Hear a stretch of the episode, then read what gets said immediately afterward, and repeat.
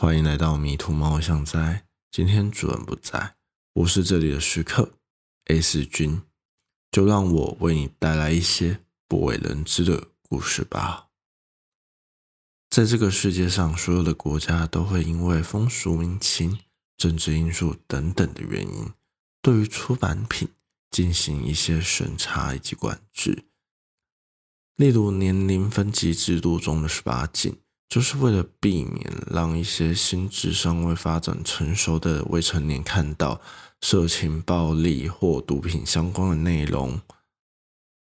接下来我们要谈论的这本书是一本食谱，一本看似人畜无害，不论你怎么翻阅都很难把它跟禁书联想在一起的食谱。它的名字叫做鲁佛洛斯特的。家常食谱乐章。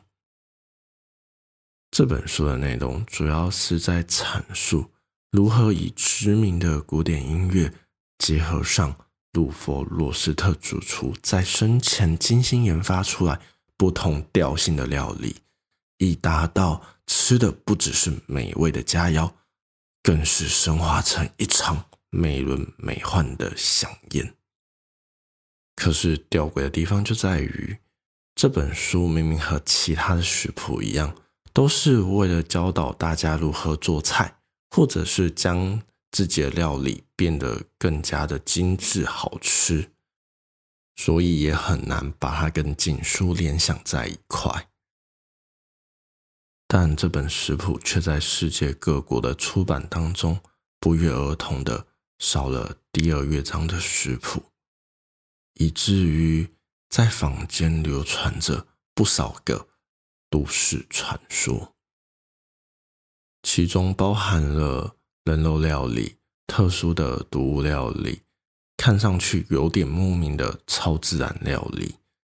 更有传言，其实这整本书是经过加密的黑魔法书，这也是最多人相信的。他们相信，之所以会刻意抽掉第二章的内容。是因为它正是解开这一本黑魔法书的关键。不过，真正的原因大概也只有打开封存在巴比伦世界图书馆藏书库中作者的原手稿才知道了。T.T. 市的康乐社区被一条简称为 B.N. 的大圳所贯穿。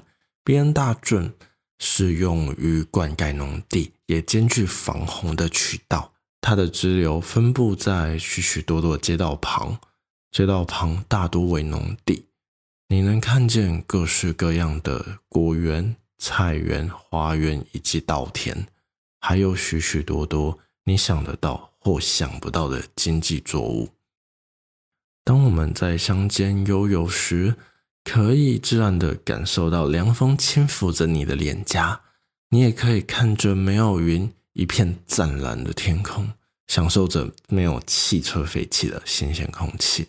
我们都能因此体会放慢脚步，好好欣赏风景的美好。可是，在这个过程当中，你也得相当的注意，要千万小心，别走到了康乐社区的。五一二街，康乐社区的五一二街，乍看之下与其他附近的街道都差不多，几乎在街道旁都坐落的是农地。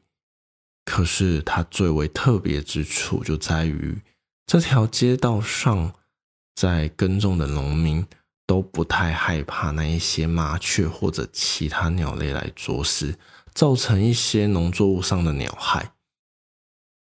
有许多无知的鸟类，一旦飞进了五一二街里，就会莫名的坠落身亡，仿佛有无形的电击将它们劈落。而这里的农民早已对于街道上满是鸟类尸体这件事情见怪不怪了。只不过会令他们困扰的是，然而这里的农民对于街道上有满满的鸟类尸体。早已见怪不怪了，只是令他们有些困扰的是，太过于严重时，还得必须出动三猫车来清理这些鸟类的尸骸。我相信你和我一样，绝对没有那种心情踩在一堆鸟类尸体上头欣赏风景吧。关于死神，曾有一派说法是，死神引领亡魂的权柄是在于他手上的镰刀。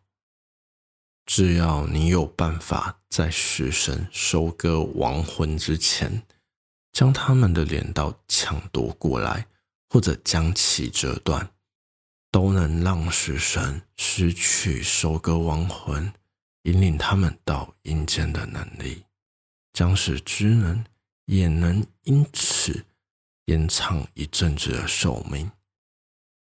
有一群专门以收集死神镰刀为乐的人，他们被世人称之为“无牙医生”，因为他们总穿着一身黑色西装礼服，举止优雅，手持权杖，脸上佩戴着金属制的无牙面具。